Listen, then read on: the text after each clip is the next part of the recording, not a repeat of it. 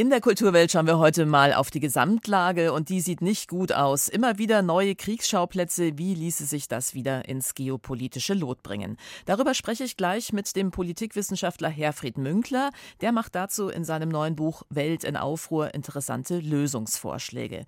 Außerdem bei uns Mitläufer. Das Münchner Residenztheater hat seine eigene NS-Vergangenheit aufgearbeitet und gestern Abend auf die Bühne gebracht. Ja, und dann treibt uns noch die Frage um, ob denn der Komiker Loriot das Zeug hätte zum Theaterklassiker. Kultur am Morgen auf Bayern 2. Heute mit Andrea Mühlberger.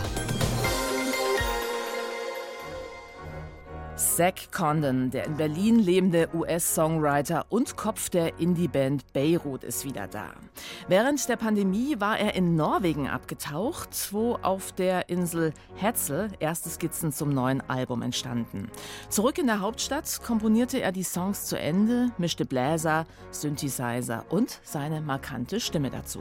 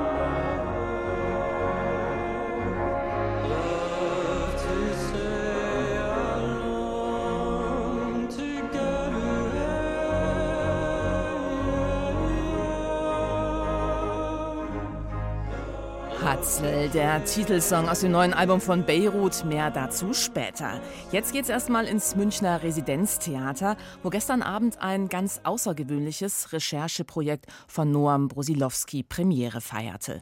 Unter dem Titel Mitläufer hat das Theater seine NS-Vergangenheit aufgearbeitet und inszeniert. Sven Riklefs.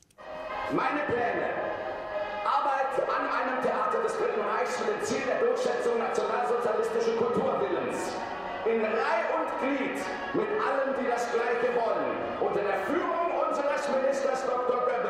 Sie sind schuldig in Wort und Tat. Sie waren Partei- oder sogar SS-Mitglied. Sie haben gefördert vom NS-Regime zwischen 1933 und 1945 eine rasante Karriere gemacht. Sie haben ein nationalsozialistisches Theater propagiert und sie haben jüdische Mitarbeiter entlassen. Trotzdem sind Oskar Walleck und Alexander Golling nach 1945 in ihren Spruchkammerverfahren als sogenannte Mitläufer eingestuft worden.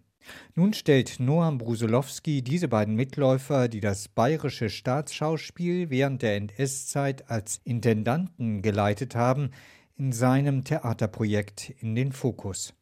Neben dem Dramatiker Kurt Langenbeck, der das völkisch-nationalsozialistische Pathos vor allem auch dramaturgisch untermauerte.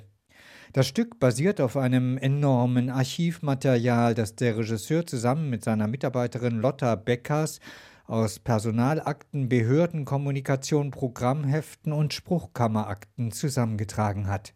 Dabei wird deutlich, wie sich Oskar Walleck und Alexander Golling nach Kriegsende nicht nur auf Erinnerungslücken beriefen, sondern sich vor allem auch zu heldenhaften Widerständlern verklärten. Ich lehne es ab, dass ich mich zur Erreichung persönlicher Ziele mit dem Nationalsozialismus verbunden haben soll. Im Gegenteil, ich befand mich eigentlich ständig im Kampf gegen die Weisungen des Propagandaministeriums, die mir gegen die Menschlichkeit und gegen das künstlerisch-kosmopolitische zu verstoßen schienen. Es ist einer der für die dokumentartheatralen Projekte von Noam Brusolowski typischen Arbeitsräume, die die Bühnenbildnerin Magdalena Emmerich nun für den Münchner Marstall entworfen hat.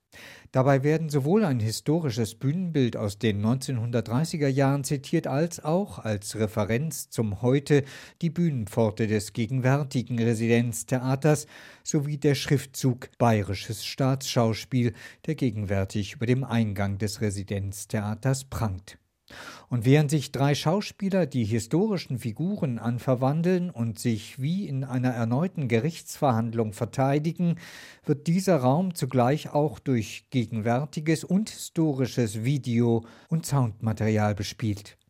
Zugleich hat sich Noam Brusilowski in dieses atmosphärisch performative Setting als weitere Vertreterin der Gegenwart die Tochter von Alexander Golling, Claudia Golling, in sein Stück eingeladen. Sie, die selbst Schauspielerin ist, hat ihren Vater nach eigenen Worten nicht nur sehr geliebt, sie hat ihn auch als geschätzten Theaterpatriarchen wahrgenommen. Zugleich stellt sie sich nun mutig einer höchst ambivalenten Geschichte. Ich möchte hier nicht als Anwalt für meinen Vater auftreten. Ich will nur die Geschichte wiedergeben, wie ich ihn erlebt habe und wie er sie mir erzählt hat. Mit dieser familiären und dabei auch emotionalen Verortung im Hier und Heute, die zugleich als Irritation funktioniert, wird Noam Brusilowskis Mitläufer für ein gegenwärtiges Publikum fühlbar.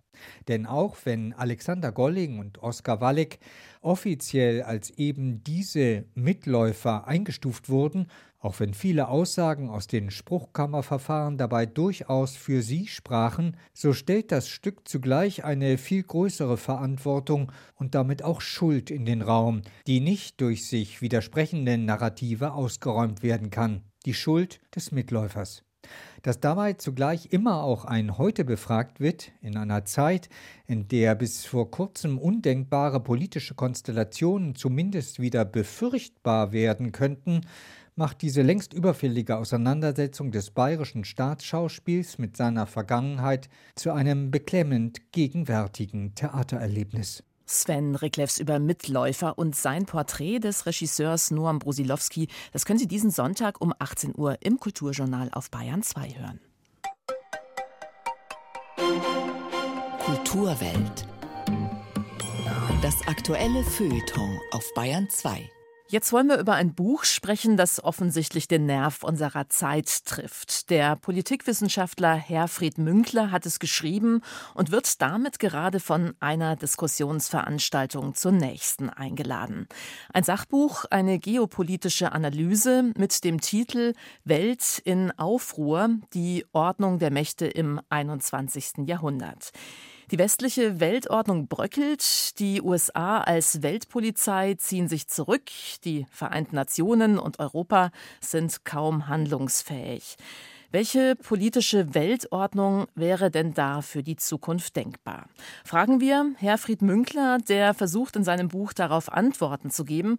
Was ist passiert? Warum ist unsere Welt gerade so in Aufruhr, dass wahrscheinlich viele das Gefühl haben, das hat jetzt eine neue Qualität erreicht?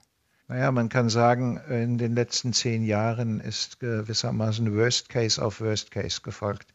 Das begann, wenn man so will, mit dem Brexit, setzte sich fort mit der Wahl von Donald Trump als US-Präsident und äh, derlei führt natürlich dann auch zu Rissen in einer Weltordnung. Und man kann sagen, der Rückzug der USA aus der Rolle eines Hüters der Ordnung, der deutlich geworden ist, der Rückzug aus Afghanistan mit den erschütternden Szenen vom Flughafen von Kabul, hat äh, vermutlich bei Putin und anderen eine Vorstellung von der Schwäche des Westens hinterlassen und ähm, in anderen Fällen dazu geführt, dass politische Akteure gedacht haben, na gut, dann können wir mal ausprobieren, wie weit wir gehen können. Nicht? Und solche Veränderungen, die steigern sich dann, sagen wir mal, wenn die Russen in der Ukraine einen auch nur mäßigen, aber doch Erfolg haben, also die Grenzen verschoben haben, dann werden sich weitere fragen, warum sie das nicht auch können. Und Insofern ist äh, der Übergang von einer Weltordnung, die wesentlich unipolar war, von den USA getragen, zu einer Weltordnung, von der ich annehme, dass sie von fünf großen Mächten dominiert werden wird, auch eine Zeit intensivierter Kriege. Und da stecken wir im Augenblick mittendrin. Bevor wir auf Ihr Modell kommen, Sie beziehen sich in Ihrer Analyse ja hauptsächlich auf den Ukraine-Krieg. Wieso sehen Sie jetzt den russischen Angriffskrieg als den entscheidenden Wendepunkt?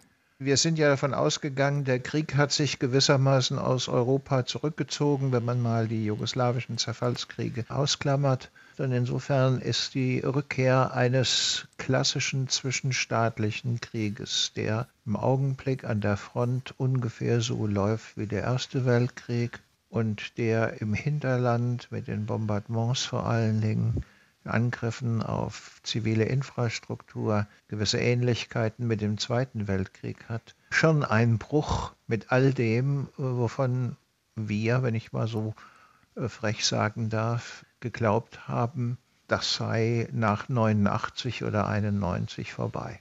Welt in Aufruhr. Jetzt ist vor einem Monat auch noch der Angriff der Hamas auf Israel dazugekommen. Wie ordnen Sie denn diesen neuen alten Kriegsschauplatz ein? Ja, genau. Neuer alter Kriegsschauplatz. Nicht? Das ist sozusagen etwas, wo man eigentlich immer damit rechnen musste, dass da wieder einmal etwas passiert. Aber natürlich hat keiner mit der Grauenhaftigkeit des Vorgehens der Hamas gerechnet. Und ähm, um Putin ins Auge zu fassen, als den, von dem gerade die Rede war, er ist sicherlich der Nutznießer äh, dieser Entwicklung, insofern die Europäer, aber vor allen Dingen die Amerikaner sozusagen durch einen zweiten Krieg oder klassisch formuliert Kriegsschauplatz gebunden sind und äh, zwar hinsichtlich ihrer Ressourcen, vor allen Dingen aber auch hinsichtlich ihrer politischen Aufmerksamkeit. Jetzt kommen wir mal von den Kriegsschauplätzen zu Ihrer These. Nachdem die USA ja nicht mehr die Rolle der Weltpolizei spielen, läuft es bei Ihnen auf eine Weltordnung hinaus, die von fünf großen Mächten dominiert wird. Was würde denn für eine solche Ordnung sprechen? Vielleicht können Sie das noch mal kurz erklären, Ihr Modell.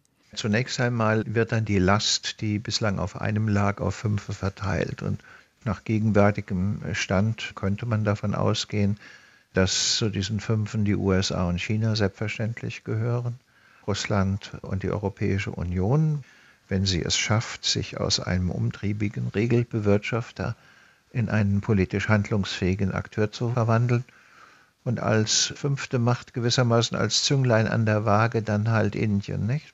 Auf der Bank der Demokratien sitzen dann die USA und die Europäer und auf der Bank der Autoritären sitzen Russland und China, wobei aber der Witz eines solchen Systems ist, dass die Europäer vieles anders sehen und anders beurteilen als die USA. Und es ähnliches wird man auch von der Bank der Autoritären sagen. Russland ist ein autoritär autokratisches Regime. China ist eher ein autoritär technokratisches Regime, nicht? So dass man also Elemente von Bipolarität hat, aber es wird keine bipolare Ordnung sein. Und der fünfte Indien zwischen beiden Balancefunktionen übernimmt. Und da würde ich sagen, das hat schon eine Reihe von Vorteilen und verspricht, dass nach der gegenwärtigen Phase einer Vervielfachung und Intensivierung des Krieges es auch zu einem Rückgang von Kriegen wieder kommen wird. Ich finde die Rolle Indiens auch interessant. Sie haben die als ausgleichend beschrieben und gleichzeitig ist Indien ja auch sowas wie der Vertreter des globalen Südens in diesem Modell, oder? Richtig. Der globale Süden hat in den letzten Jahrzehnten Bedeutung gewonnen. Er ist nicht mehr der kolonialisierte Rest der Welt und Indien wäre also gewissermaßen der Repräsentant einer Weltregion, die in der früheren bipolaren Ordnung eigentlich keine Rolle gespielt hat, nicht? in der nur Westen und Osten gegeneinander standen. Was wäre nun, wenn Ihr Modell einer neuen globalen Weltordnung doch nicht funktioniert, sondern scheitert? Ja, das ist äh, sozusagen das Schreckliche, das ich nur eher in dem Buch angedeutet habe. Ich habe dafür den Begriff gewählt, Anarchie der Staatenwelt. Also keine Verlässlichkeiten, vermutlich ständig wechselnde Koalitionen, mit entsprechender Unsicherheit und einem erhöhten Zwang, kriegsfähig zu sein, heißt also dramatische Umschichtungen in den Staatshaushalten und vieles andere mehr, all das, was wir geglaubt haben, das sei eigentlich nach 45, aber spätestens nach 89 verschwunden. Und was könnte uns jetzt oder was könnte Sie zuversichtlich stimmen, dass wir es doch schaffen, dass wir aus dieser Welt in Aufruhr wieder eine Welt machen, in der es weniger Kriege gibt, in der wir wieder Ordnung vorfinden und uns selbst auch wieder wohler fühlen und zurechtfinden? Naja, die fünf, die ich da ins Auge gefasst habe, also USA, China, Russland, Europa und Indien, haben ja Vorteile davon, wenn keine Anarchie der Staatenwelt ist. Der Umstand müsste sie eigentlich dazu veranlassen, in ein solches Modell einzusteigen. Und in vieler Hinsicht kann man ja in der gegenwärtigen Situation schon beobachten, wie sich dieses Modell entwickelt. Inwieweit äh, könnte Deutschland an diesem neuen Modell mitbauen? Welche Rolle käme uns dazu? Naja, ohne die Deutschen wird in Europa nichts funktionieren. Und insofern ist die Bundesrepublik, nicht nur die Regierung, sondern auch die Bevölkerung in hohem Maße gefordert, sich auf die Stärkung des politischen Zusammenhalts der Union einzulassen. Bevölkerung, indem sie eine gewisse Skepsis gegenüber populistischen Bewegungen, die normalerweise europaskeptisch bis Europa ablehnend sind, entwickelt und denen nicht bedingungslos hinterherläuft. Die deutsche Politik, indem sie sehr viel stärker als bisher in langfristigen strategischen Linien denkt, Politik nicht nur betreibt im Hinblick auf die nächste Wahl, sondern im Hinblick auf große Herausforderungen, die zu bewältigen sind ja, und insgesamt müssen die Deutschen halt aus dem Sessel des Zuschauers, der nur kommentiert, herauskommen und selber ein aktives Element werden. Das wird anstrengend sein, äh, nachdem wir uns äh, über Jahrzehnte sehr bequem auf dem Kanapee eingerichtet haben. Sie nennen das ja das Biedermeier. Genau. Und Putin hat die Türe eingetreten. Jawohl. Wie könnte eine neue Weltordnung aussehen? Der Politikwissenschaftler Herfried Münkler will mit seinem Buch Welt in Aufruhr die Ordnung der Mächte im 21. Jahrhundert Orientierung bieten in politisch sehr unruhigen Zeiten. Erschienen ist sein Buch im Rowold Verlag. Herr Münkler, vielen Dank für dieses interessante Gespräch. Gerne.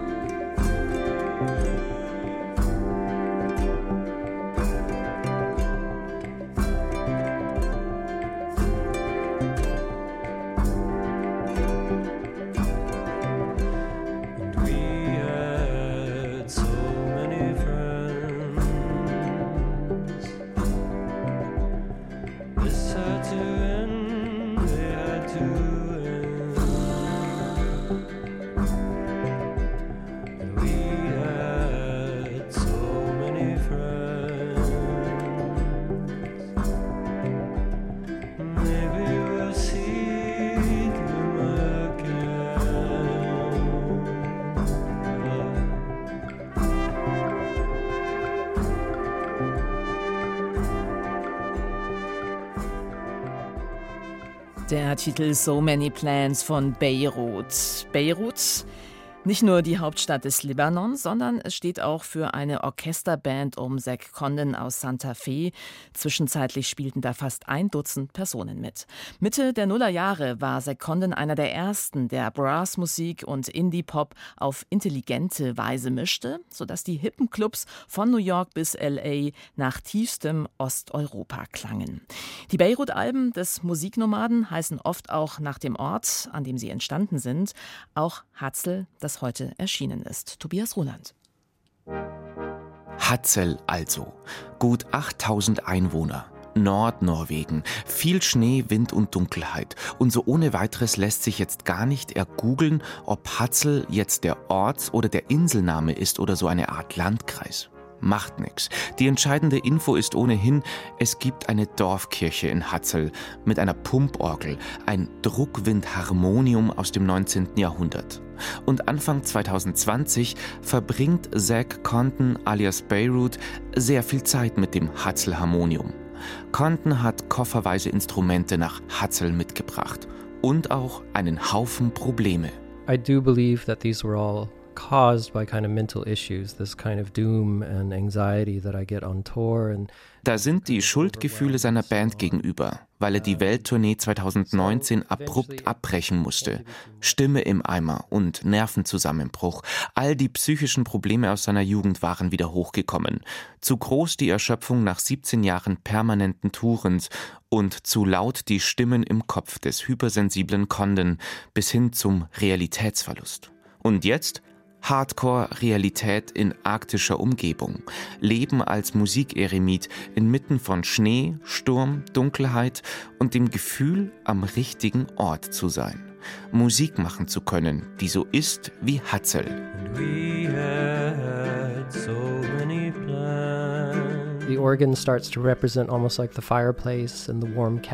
Die Orgel steht für mich für die Feuerstelle in der warmen Hütte und das Schlagzeug und die Beats geben die verschiedenen Wetterzustände wieder, inklusive der hurrikanartigen Stürme, erzählt Zach Condon. Und das wurde dann zur täglichen Routine, seine tragbare Bandmaschine zur Kirchenorgel schleppen, aufnehmen und in den dunklen, verschneiten Nächten das Songmaterial mit Trompetensounds, modularen Synthesizern und einer Reihe rätselhaft klingender Instrumente zu Songs zu formen, mit Songtiteln, die wie die Kapitel eines Tagebuchs klingen. 18. Januar, Arctic Forest, Island Life. So und noch was hat Beirut gemacht. Freundschaft geschlossen, neue Bekannte in Hatzel getroffen und die Nachbarn fingen an, ihm Kekse und Fische zum Braten vorbeizubringen. Und jetzt? Happy End nach dem Motto, angeknackster Musiker nimmt Album in der Einsamkeit auf und kommt geheilt von der Arktis zurück? I'll be through this and I'll be this happy, free person by the end of this process. And I, I don't think that's true. Ich mache eine Platte und jetzt bin ich wieder gesund. Das klingt zwar nett, aber so funktioniert das nicht, sagt Condon. Keine Therapie, kein Medikament der Welt kann dich endgültig heilen und befreien von psychischen Problemen. Ich habe gelernt, mit ihnen zu leben, sie zu akzeptieren sagt der 37-Jährige. Und ich, Tobias Ruland, wiederum sage und gestehe, mir geht's wie Zack Condon. Ich habe auch gelernt, mit meiner Sucht zu leben. Diese Sucht nach diesem sehnsüchtigen Trompeten- und Melancholie-Walzer-Sound von Beirut. Wo ich mich so richtig high und frei fühle auf dem neuen Album von Beirut? Das ist beim Stück namens Süddeutsches Ton-Bildstudio. Da, wo die Orgel anfängt zu schweben. Heute erschienen und schon von Tobias Ruland für gut befunden, Hatzel, das neue Album von Beirut.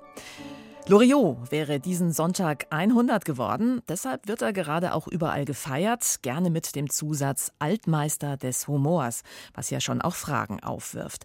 Welche Haltbarkeit hat sein Humor? Kann die jüngere Generation noch was anfangen mit seiner Schärfe, seinem besonderen Witz? Ja, und überhaupt Loriots Sketche nachzuspielen, das ist schon immer ein ziemliches Wagnis, weil sie ja auch so eng an seine Person geknüpft sind. Könnten seine komischen Minidramen aber trotzdem zu Theaterklassikern werden, wie die Stücke von Schiller, Goethe, Kleist oder Shakespeare? Ein Humor, der für die Ewigkeit taugt, auch losgelöst von Loriots eigener Interpretation? Christoph Leibold. Loriots dramatische Werke heißt ein bereits zu Lebzeiten des Humoristen erschienener Telefonbuchdicker Band, der dessen gesammelte Minidramen in gedruckter Form enthält. Das war gewissermaßen schon die Einladung, ihn nachzuspielen und der Grundstein zur Klassikerwerdung. Den Klassiker macht ja aus, dass er seiner Zeit den Spiegel vorhält und ich denke eben, wenn man sich die 50er bis frühen 90er Jahre anschaut, dann hat es kein Humorist auf so geistreiche und niveauvolle Art gemacht wie Loriot. sagt Georg Büttel, der einen Loriot-Abend am Münchner Hofspielhaus inszeniert hat. Mit 99 Prozent Loriot-Originaltext, wie er betont, aber in einem ganz anderen Look. Sein Darstellertrio trägt altmodische Anzüge und Melonen. Damit ähnelt es weniger den Hoppenstedts und Hallmackenreuters, der in den 1970er Jahren entstandenen Fernsehsketche, die hier zur Aufführung kommen, als vielmehr den Knollennasenmännchen im 20er Jahre Stresemann mit gestreifter Hose, wie sie einem in Loriots frühen Bilderwitzen begegnen. Figuren also, wie sie auch einem Gemälde des Surrealisten René Magritte entstiegen sein könnten. Georg Büttel hat, wenn man so will, einen starken Regietheaterzugriff gewählt, wie das Theaterschaffende gerne tun, wenn sie einen neuen Blick auf altbewährte Klassiker zu werfen versuchen. Also ich sag mal, wie Shakespeare auch, verträgt Loriot natürlich viele Ansätze, wenn sie gut und durchdacht sind. Ich glaube, man kann das gut vergleichen mit der musikalischen Interpretation von Jazzstandards. Wenn ich weiß, jetzt kommt Over the Rainbow oder es kommt Sophisticated Lady oder eben ein Lied, das jeder zu kennen meint, dann kann ich ja damit genau spielen, dass ich die Pause ein bisschen länger mache oder ein bisschen kürzer, als man es in der Hörgewohnheit hat. Und sofort habe ich eben dann wieder einen eigenen Zugang und Auge und Ohr des Publikums neu. Starke Texte, ist auch Dirk Stehrmann überzeugt, halten, wenn auch nicht alles, so doch sehr vieles aus. Und Loriots Texte, keine Frage, sind stark. Es ist einfach so, dass du dich auf den Text so gut verlassen kannst. Das ist das Schöne. Es ist kein Wort zu viel und die Präzision von Loriot ist, glaube ich, das, was ihn grundsätzlich so ausmacht. Dirk Stehrmann bildet zusammen mit seinem Kollegen Christoph Grissemann ein Kabarettduo. Gemeinsam touren die beiden unter anderem mit einem Loriot-Abend. Für uns ist zum Beispiel perfekt die Szene in einer Ehe. Bertha! Ja? Das Ei ist hart. Also dieses alte Ehepaar, das ist natürlich ideal für zwei Leute, die es auf der Bühne machen.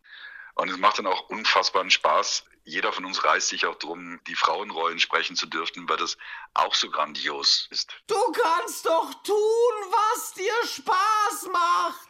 Das tu ich ja. Dann quengel doch nicht so rum.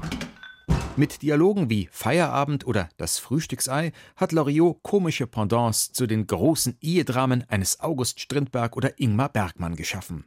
Interessanterweise hat Loriot selbst seine Sketche bereits in den 1970ern für die Bühne inszeniert, ohne sich selber oder Evelyn Hamann, dafür mit Schauspielstars wie Martin Benrath oder Christine Ostermeier am Münchner Residenztheater, wo zu jener Zeit auch besagter Ingmar Bergmann arbeitete.